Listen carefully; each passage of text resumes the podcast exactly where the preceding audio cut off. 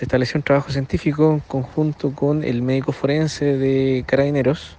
eh, corroborando en este caso la dinámica respectiva del accidente de tránsito, para lo cual se solicita a CIAT quien realizará los peritajes técnicos en el lugar.